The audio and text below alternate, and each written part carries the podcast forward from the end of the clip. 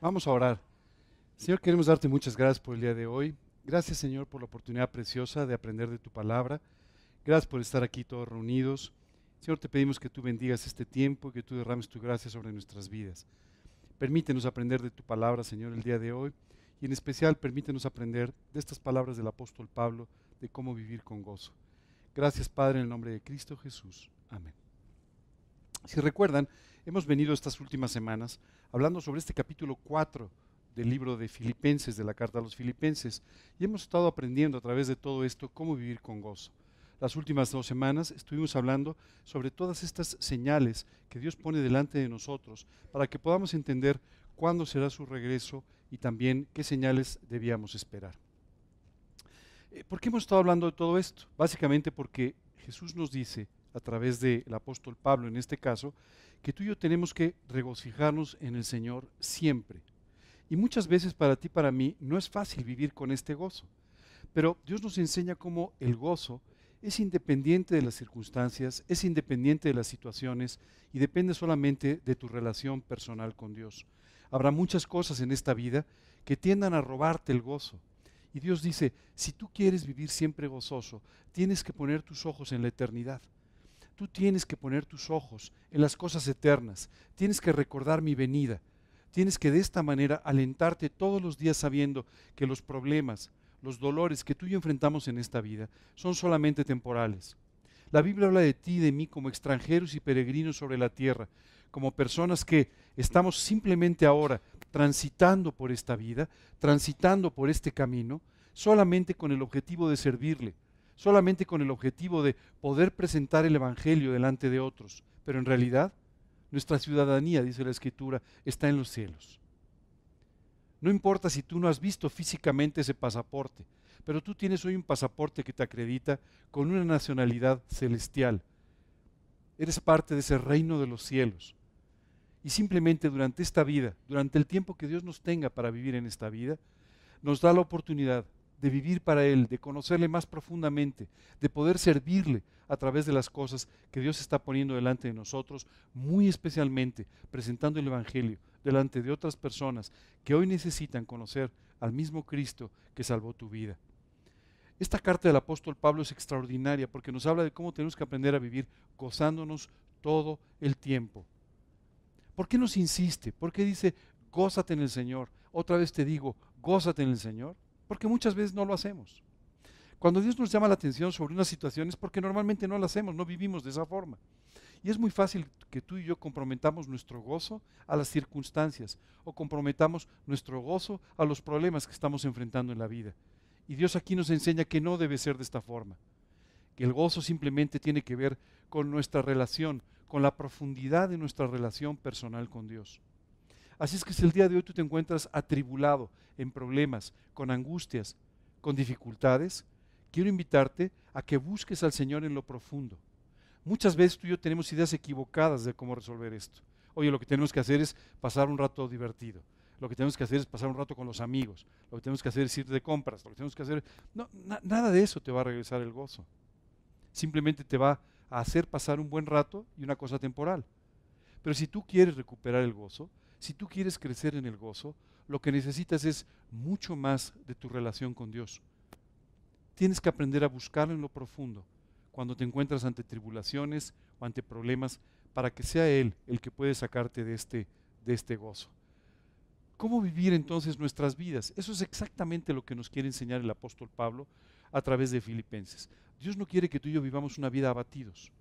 Dios no quiere que tú y yo vivamos una vida en la que simplemente vamos sufriendo las consecuencias o las, eh, las circunstancias. Por supuesto, a veces sufrimos. Por supuesto, a veces hay cosas que nos duelen. Por supuesto, hay veces que hay cosas que no quisiéramos tener que pasar, pero que son parte inherente de la vida y que Dios permite para que tu vida y la mía sean purificadas, sean limpiadas y para que tú y yo podamos crecer en nuestra relación con Dios y podamos madurar en nuestra vida. Pero de cualquier manera, Dios quiere que tú y yo aprendamos a pasar por todo esto con gozo. Quien te está escribiendo esto es alguien que estaba en ese momento en una cárcel. Quien te está escribiendo esto es alguien que había pasado por varios naufragios. Lo habían apedreado dos veces, una de ellas lo habían dejado por muerto, lo habían tenido que descolgar de una muralla de una ciudad. había pasado por todo tipo de dificultades y de tribulaciones. Y en medio de todo eso, había aprendido a vivir con contentamiento y había aprendido cómo Dios podía desarrollar su gozo a pesar de los problemas. Quiero decirte que Pablo no nació aprendido. Él tuvo que aprender. Él tuvo que pasar por las dificultades para aprender a vivir con contentamiento. Tuvo que aprender a vivir con escasez para de esa manera vivir con contentamiento. Tuvo que aprender a pasar por tribulaciones y por pruebas para aprender a vivir permanentemente con gozo. Lo que te está diciendo hoy no es algo que aprendió el día uno, sino lo que te está diciendo hoy es lo que aprendió durante todo su caminar con el Señor hasta el final de su vida. Y quiere que tú lo aprendas hoy en tu diario caminar, en las circunstancias que Dios está permitiendo que vivas en tu vida. Es extraordinario porque cuando tú aprendes a vivir de esta manera, todos en la vida tenemos ciertos periodos difíciles, en una forma o en otra. Familiarmente difíciles, personalmente difíciles, económicamente difíciles. Pero cuando tú aprendes a vivir de esta manera, esos periodos de tiempo, aunque tal vez en este momento, si lo estás pasando, quisieras borrarlos de tu vida, se acaban convirtiendo en los momentos más importantes de tu vida, en los que Dios pudo hacer el gran trabajo que no puede hacer en la cima de la montaña, sino que tiene que hacer en lo profundo de los valles. Esta es en realidad la enseñanza de Filipenses. Y nos dice una vez más, regocijaos en el Señor siempre. Y dice, otra vez os digo, regocijaos. Nos lo repite porque nuestra tendencia natural es amargarnos. Nuestra tendencia natural es a sufrir las cosas, a empezar a perder la alegría de la vida, a no tener ningún sentido para vivir. Y Pablo nos dice, no, no, te lo recuerdo una vez más, tienes que aprender a gozarte. Dice en otro lugar en la escritura que tenemos que estar siempre, siempre gozosos. Otra vez, esto se aprende. Y tú y yo tenemos que aprender a vivir de esta manera. ¿Qué hay que hacer en los problemas? Buscar al Señor.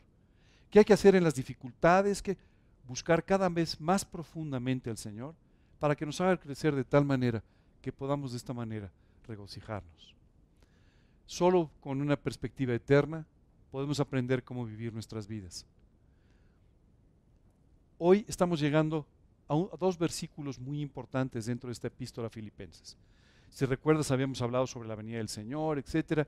Y aquí les dice a los, a los creyentes, por nada estéis afanosos, sino sean conocidas vuestras peticiones delante de Dios en toda oración y ruego con acción de gracias. ¿Te suena la palabra afán? Déjame te la, te la traduzco a una palabra moderna, ansiedad. Hoy en día vivimos en la época de la ansiedad. Todo el mundo está muy ansioso.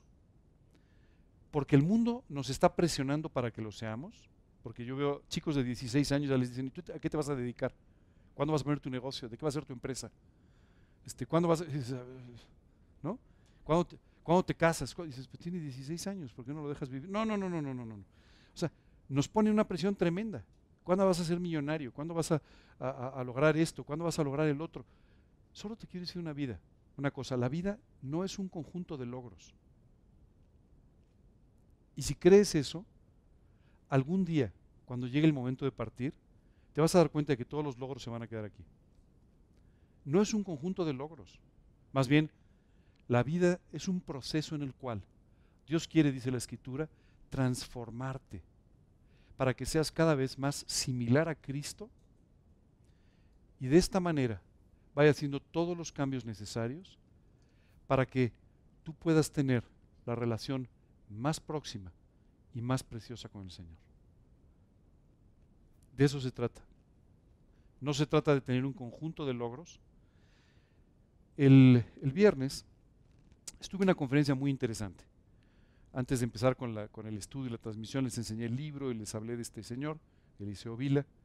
Y me llamó mucho la atención porque lo presentaron para dar la conferencia como normalmente presentamos a la gente. El señor se llama Eliseo Vila, decían, es doctor en economía, este, tiene un doctorado en teología. entonces empezaron a sacar, todo el currículum del señor.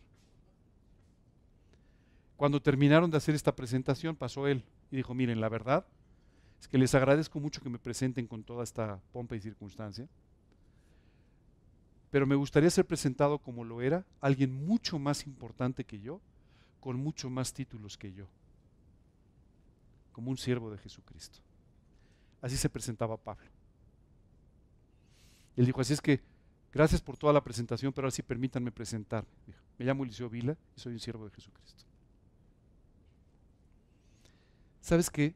Es extraordinario. Esta es la forma en la que tú y yo podemos entender que todos esos logros, todas esas cosas, todo, en el fondo, no son el objetivo de la vida. Pero eso sí, ¿podemos regresar al versículo? Pero eso sí,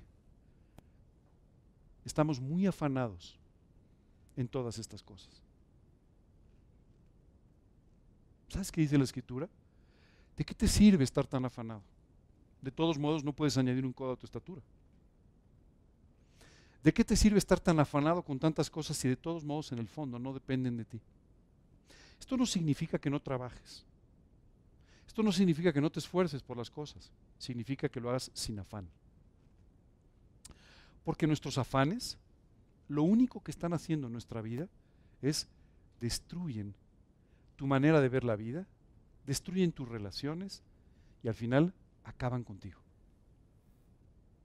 Dice la escritura, bástale a cada día su propio afán. no te preocupes. ¿Por qué vives pensando por lo que va a pasar el día de mañana y el mes que viene y si te va a alcanzar el dinero para dentro de tres años o cinco o diez? O sea, no, no te preocupes. Baste a cada día, dice la escritura, su propio afán. ¿Por qué vivimos con tanta ansiedad el día de hoy? La ansiedad es nuestra preocupación por las cosas que vienen, así como el estrés por las cosas que vivimos y la depresión por las cosas del pasado. Pero la ansiedad básicamente es la preocupación que tú y yo tenemos por lo que va a pasar en el futuro. Oye, ¿y si mañana me asaltan? ¿Y si no? ¿No? Oye, ¿y si me sucede esto, me sucede el otro? ¿Y si me quedo sin trabajo? ¿Y si me pasa lo otro? ¿Y si mañana quiebro? ¿Y si mañana... ¿Y si no? Decía un conocido filósofo, la vida, mi vida estuvo llena de muchas preocupaciones, la mayor parte de las cuales jamás sucedieron. Y eso es lo que nos pasa a ti y a mí.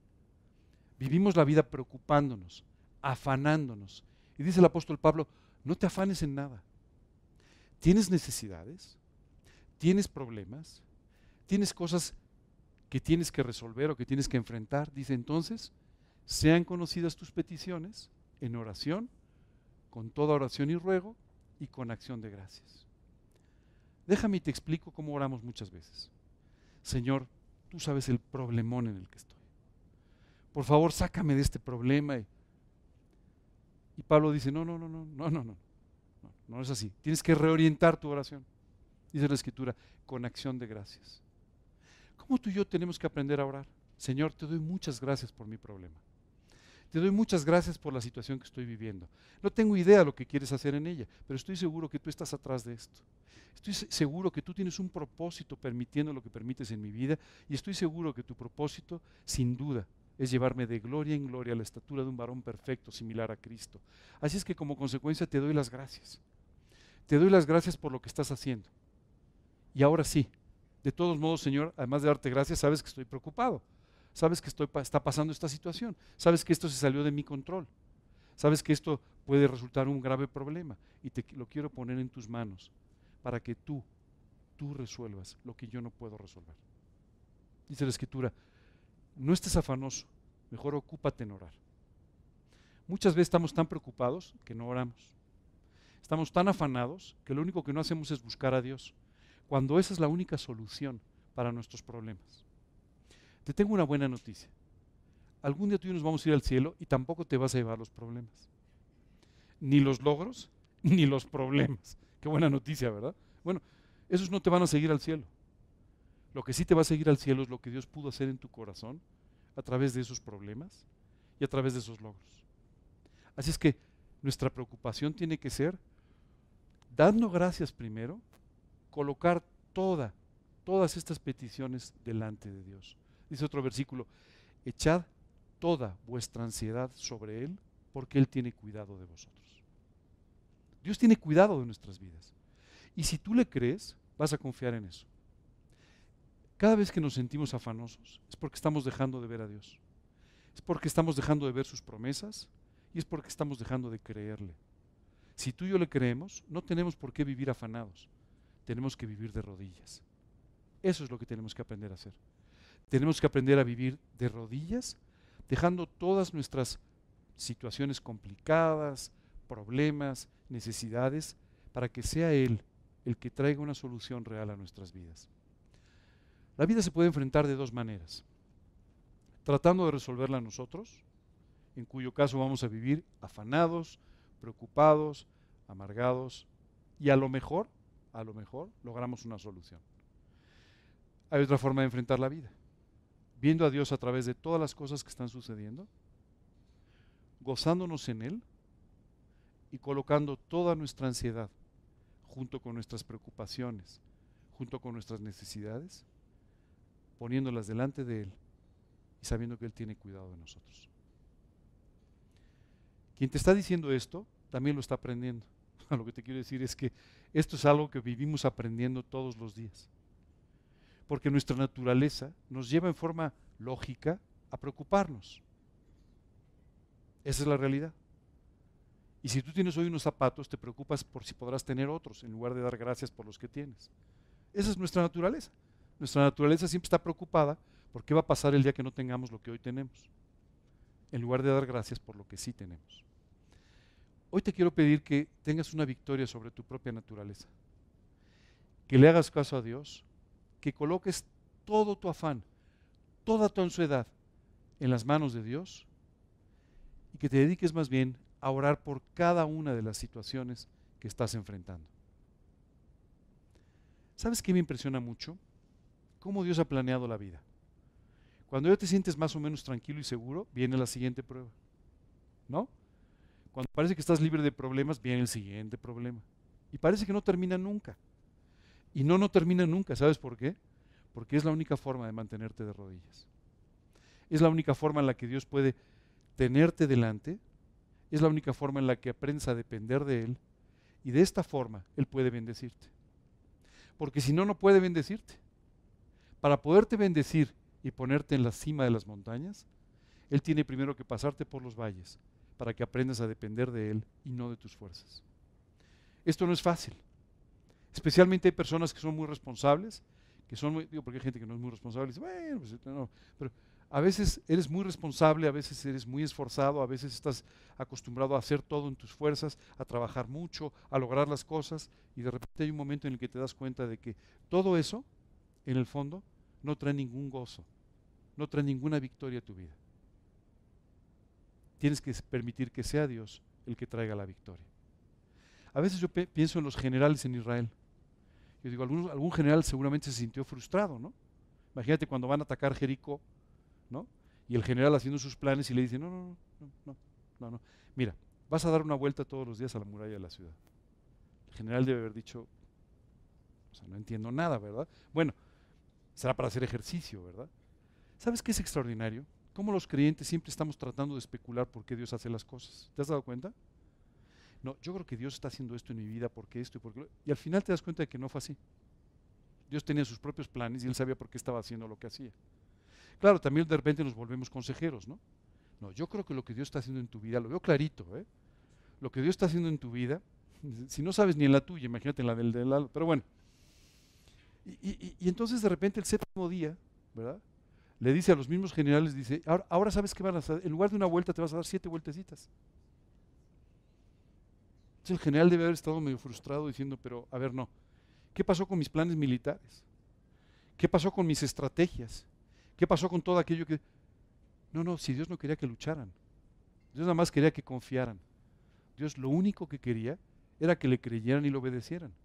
Después de las siete vueltecitas y de sonar las trompetas, las murallas de Jericó se cayeron. No tenían que subirlas, no tenían que atacarlas, no tenían que utilizar catapultas ni todas estas cosas que usaban. Lo único que tenían que hacer era obedecer a Dios, dar las vueltas, creerle y confiar en que Él resolvería el problema. Muchas veces tú y yo estamos ante las murallas de Jericó y estamos planeando cómo atacarlas. Y estamos, este, ya sabes, y hay veces que no solamente eso, estamos con un cincel y tratando de romper la muralla en algún lugar. No la vas a romper, no vas a poder con ello pero Dios no quiere que puedas con ello. Déjame decirte una cosa, tú y yo no, hemos sido diseñados por Dios para llevar cargas extraordinarias sobre nosotros. Hemos sido diseñados por Dios para dejar esas cargas a Él. Dice, venid a mí todos los que estáis trabajados y cargados, y yo os haré descansar. Aprended de mí que soy manso y humilde de corazón y hallaréis descanso para vuestras almas. Y dice después, porque mi yugo es fácil y ligera mi carga. Su carga es fácil, es ligera. No tienes por qué cargar lo que no debes. Tienes más bien que aprender a echar toda esa ansiedad sobre Él.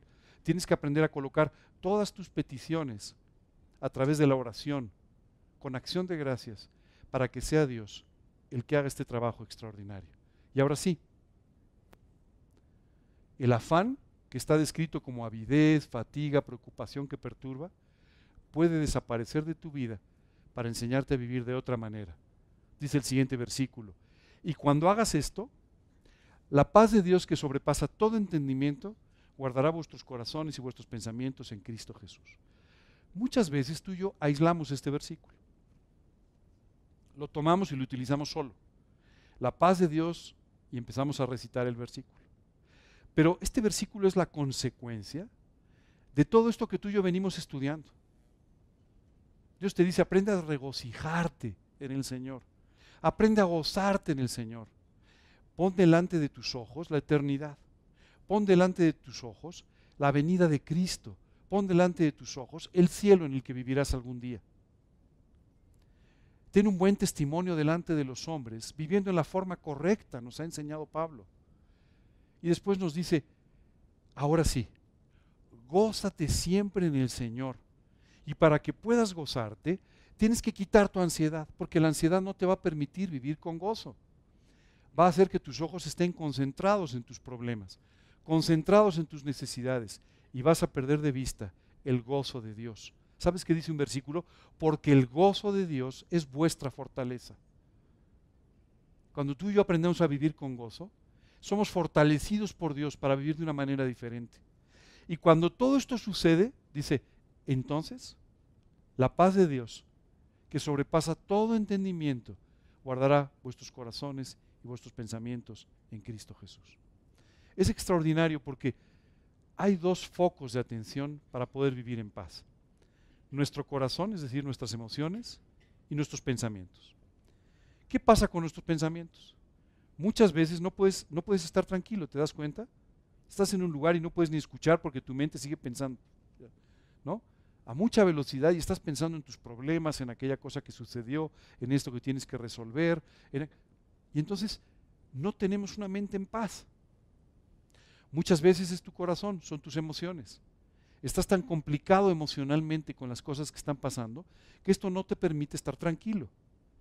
Y Dios dice, cuando tú sigues estas instrucciones que te estoy dando para vivir, mi paz, la paz de Dios, que tú no vas a alcanzar a entender, va a guardar tus pensamientos y los va a poner en orden, y va a guardar tus emociones y las va a poner en orden. Pero dice, esta paz sobrepasa tu entendimiento, no la vas a entender, porque en medio del problema, en medio de la prueba, en el foco de la tribulación, vas a tener paz. Y esto no, no, se puede entender. Ni lo vas a entender tú, ni lo van a entender los que te vean. Pero esta paz que sobrepasa todo este entendimiento va a poner en orden tu mente, tus pensamientos y va a poner en orden tu corazón, tus emociones. ¿Qué pasa con nuestros pensamientos? Tú y yo vivimos pensando racionalmente. Oye, confía en Dios. Es que eso no es lógico es que esto lógicamente no puede suceder, decimos muchas veces. Es que esto que, estamos hablando, pues es que esto no, normalmente no sucede. No importa. No importa. La lógica humana no tiene ningún sentido delante de la voluntad de Dios. Nuestra lógica, nuestra comprensión no tiene nada que ver con lo que Dios quiere hacer en tu vida. Un milagro no es lógico. Y Dios es el Dios de los milagros una segunda oportunidad en la vida no es lógica, no es normal. Que las cosas se resuelvan sin que tú intervengas no es normal, no es lógico, pero sin embargo es como Dios actúa. Dice la escritura, la paz de Dios que no vas a entender, que sobrepasa todo nuestro entendimiento, va a guardar nuestros corazones y nuestros pensamientos en Cristo Jesús. Muchas veces tú y yo podemos pensar, quiero detener mi cabeza, detener mis pensamientos y lo voy a hacer pensando en otra cosa. No va a funcionar. Solamente es en Cristo Jesús, en quien pueden estar en paz tus pensamientos y tus emociones. De otra manera esto es totalmente imposible. No tiene lógica, no tiene sentido. Yo no sé dónde estás el día de hoy, pero si estás pasando por problemas, bienvenido porque eso nos pasa a todos.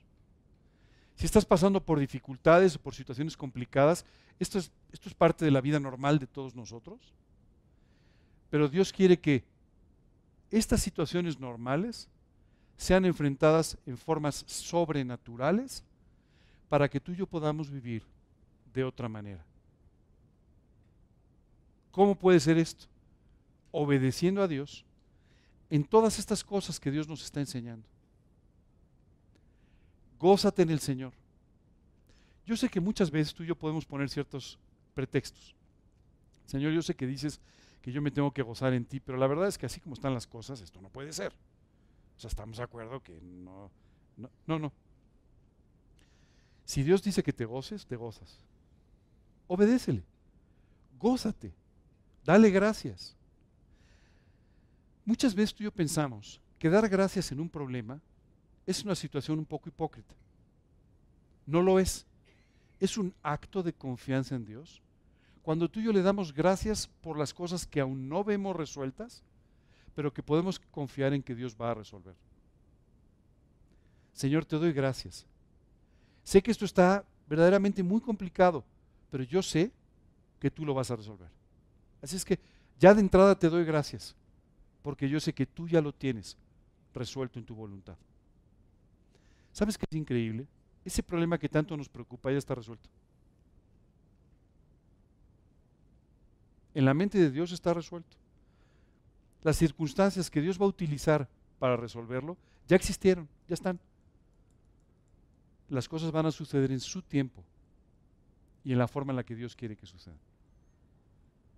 ¿No te parece extraordinario? Y tú y yo preocupadísimos. Uno de los problemas por los cuales tú y yo nos preocupamos es porque a veces nuestro reloj está en, una hora distinta que la de Dios.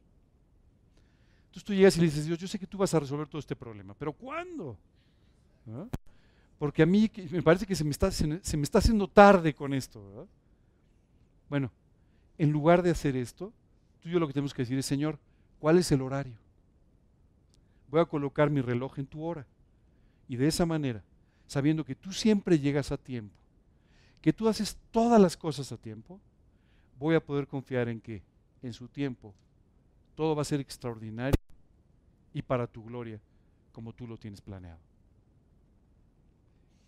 Seguramente mientras escuchas todo esto dices, fiu, pero para todo eso hace falta mucha fe. Tienes razón. Escuchaste el estudio correcto. Sí, necesitamos mucha fe. La fe se ejercita. Hay veces que tú y yo pensamos que alguien nace con fe y alguien nace sin fe, así como alguien nace rubio y otro moreno. No, no, es así. La fe se desarrolla. La fe es algo que Dios nos regala en el momento que lo invitamos a morar en nuestro corazón. Es un fruto del Espíritu Santo y es algo en lo que tú y yo tenemos que aprender a crecer. ¿Cómo crecemos en la fe? Ejercitando la fe, dice la Escritura. ¿Cómo ejercitamos la fe? Poniéndola en práctica una vez, otra vez y otra vez. Hay veces que dices, oye, esta persona, qué bárbaro, qué fe tiene, ¿verdad? ¿Cómo me gustaría? ¿En serio te gustaría? Pues ponte en la fila porque vas a pasar por todos los cursos para llegar a esa fe. Y todos esos cursos significan todas las pruebas que Dios va a tener que utilizar en tu vida para poderte llevar hasta ese lugar. Qué increíble, ¿verdad? Tú y yo pensaríamos, bueno, pues es muy fácil, paso y recojo mi gafete, ¿verdad? Hombre de fe, ya estoy ya, ¿no? No, no, no funciona de esa manera. Dios tiene que enseñarte en la práctica aquellas cosas que leíste en la teoría cuando abriste tu Biblia y que tienen que enseñarte cómo vivir por fe, obedeciendo en cada paso, aunque parezca irracional, aquello que Dios te está diciendo que tienes que hacer. Qué bárbaro, ¿no? A donde nos está llevando Filipenses. No te preocupes, el próximo domingo vamos a ver otra enseñanza que jamás pensaste que fuera la consecuencia de vivir todo esto, pero que al final te va a permitir que tengas una vida extraordinaria. Sabes, muchas veces tú y yo nos complicamos mucho. Oye, Dios nos ofrece, cuando recibimos a Cristo, que tengamos una vida feliz. Sí. Oye, y si es así, ¿por qué no estoy feliz? Porque no quieres. Porque no obedeces. Si tú quisieras realmente vivir feliz, y te voy a decir una cosa, a todos nos gusta un poquito el papel de víctima, ¿te has dado cuenta? El otro día hablaba con una persona y le decía, oye, fíjate que estoy preocupado por esta gente que está enfrentando tremendos problemas. Ah, no, yo he enfrentado problemas más graves. Dije, oye, que quieras ganar una carrera lo entiendo, pero que quieras ganar en tener más problemas, ahora sí está de locos lo tuyo, ¿no? Bueno, ¿sabes qué pasa? Nos encanta ser las víctimas del tema. Nos encanta ser los que hemos sufrido más, los que hemos sido más abnegados. Solo te quiero decir una cosa, eso no te lleva a nada, ¿eh? A mí me encantaría que tú y yo fuésemos los campeones de la felicidad, los ganadores de la fe, ¿no? Los número uno de la confianza. Y que de esta manera tú y yo pudiésemos vivir siempre con gozo. Y podemos serlo si solamente decidimos hacerle caso a Dios en todo esto que nos ha venido enseñando. El día de hoy nos vamos a quedar hasta aquí. Nos vamos a quedar hasta aquí porque tenemos mucho que asimilar aunque la enseñanza no haya sido tan extensa. Pero si tú y yo aprendemos solamente lo que hemos leído en estos dos versículos, jamás viviremos igual. Esa es la realidad. Por nada estéis afanosos. Imagínate que tú y yo no volvemos a estar afanados por nada. Imagínate que no volvemos a experimentar la ansiedad nunca más en la vida. Wow, valió la enseñanza, ¿cierto? Imagínate que aprendemos a estar gozosos en forma totalmente permanente. ¡Wow! Valió, la enseñanza. Imagínate por un momento que aprendemos a no cargar nada, sino a dejar todas nuestras cargas siempre delante de Dios. Valió la enseñanza. ¿no? Imagínate por un momento que podemos vivir permanentemente con una paz que sobrepasa todo entendimiento. Si solamente logramos estas cuatro cosas que Dios nos ha enseñado a través de estos dos versículos de Filipenses, créeme, vamos a vivir una vida extraordinaria, reflejando a Cristo de tal manera que las personas vendrán a ti a preguntarte qué pueden hacer para tener una vida como la tuya. Si no, no importa que prepares tu testimonio 20 veces. No importa que yo te lo revise. No importa que hagamos lo que tú quieras. No importa que leas el libro que les acabo de presentar de 3.000 páginas. da igual.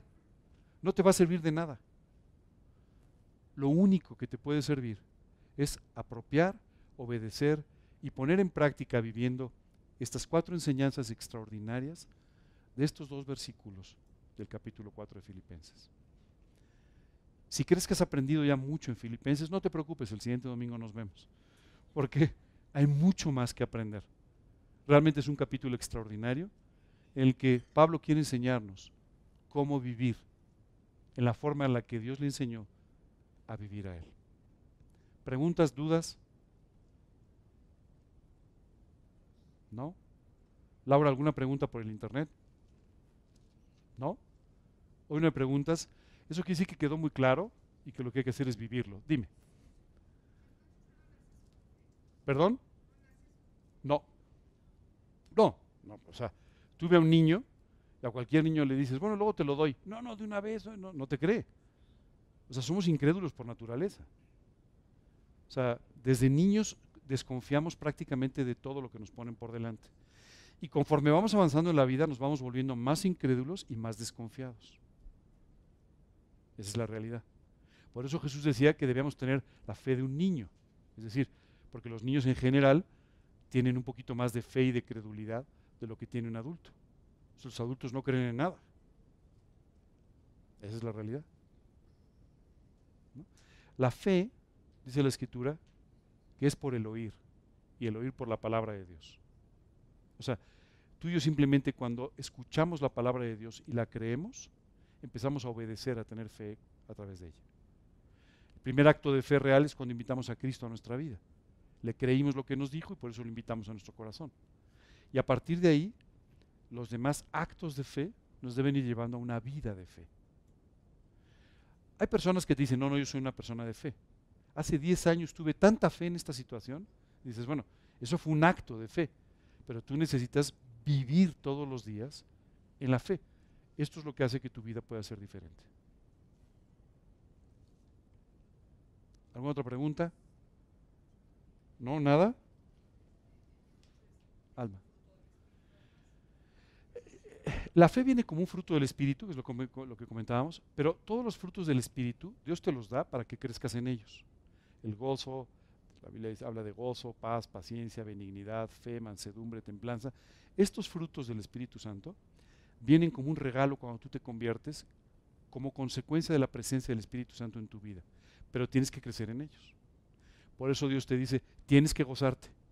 Oye, pero si el gozo es un... Sí, sí, por eso, pero tienes que crecer en el gozo. Tienes que crecer en la paz.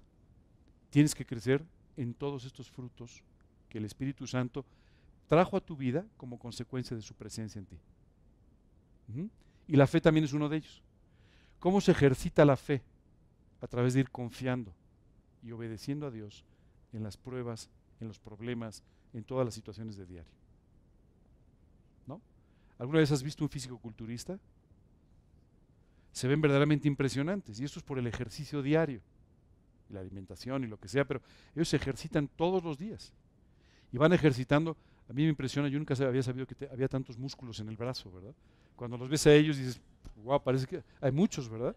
Yo pensé que había dos o tres, pero no, no, hay más, ¿no? Bueno, todo es por, esto es por el ejercicio específico que ellos hacen de una forma, de otra forma, y abren el brazo y cambian el puño, ya todo ese ejercicio. Bueno, cuando la Biblia habla de los campeones de la fe, fueron aquellos que fueron ejercitados por Dios para ir creciendo en la fe de tal manera que si tú y yo pudiésemos verlos espiritualmente hablando, verías un fisicoculturista tremendo, pero de la fe, ¿cierto? Alguien que se ejercitó en la fe todos los días. Eso es exactamente lo que Dios quiere de nosotros, que nos ejercitemos en la fe todos los días, todos los días, todos los días. Y no te preocupes, no necesitas estar buscando las pruebas, Dios las trae. Y en la vida hay suficientes. ¿De acuerdo? Ahí te quiero contar que hubo, hubo un tremendo misionero en el siglo XIX misionero extraordinario que fue a China y que tuvo un éxito increíble ganando las almas. Y este hombre, este hombre era doctor originalmente, pero él tomó la decisión de ir a China, guiado por Dios. ¿Y sabes qué hizo? Él era un hombre pues, de una posición importante y dijo, a partir de mañana me voy a vivir de otra manera. Tengo que aprender a vivir de otra forma como voy a vivir en el lugar donde voy a estar. Y este hombre bajó su nivel de vida de una forma muy importante para vivir como él pensaba que iba a vivir en China. Dijo, me voy a ejercitar, porque tengo tantas comodidades que no me permiten ejercitarme lo suficiente en la fe. Así es que voy a aprender a ejercitarme para poder entonces llevar a cabo ese ministerio que Dios tiene para mí. ¿Eh? Muy bien. ¿Alguna otra pregunta, duda? ¿No? Vamos a orar entonces por esto. Después, eh, después de orar, si hay alguna otra pregunta la contestamos y tengo un par de cosas que platicar con ustedes. ¿Ok? Pero vamos a terminar con una oración. Señor, queremos darte muchas gracias porque en este pasaje tú nos estás abriendo literalmente el cielo. Gracias Señor por enseñarnos a vivir como no sabemos. Y gracias Padre por alentarnos a vivir siempre con gozo gozándonos una y otra vez contigo, poniendo nuestros ojos en las cosas eternas. Gracias por la enseñanza de hoy en la que nos has enseñado cómo vivir con paz, cómo gozarnos permanentemente, independientemente de los problemas. Y Señor, hoy te queremos pedir que tú nos enseñes de verdad a colocar todas nuestras cargas delante de ti. Queremos pedirte, Señor, que tú nos enseñes a caminar contigo, dejando toda nuestra ansiedad sobre ti y sabiendo que tienes cuidado sobre nosotros. Gracias de verdad, Señor. Queremos pedirte todo esto, darte gracias y pedirte por este fin de semana en el nombre de Cristo Jesús. Amén.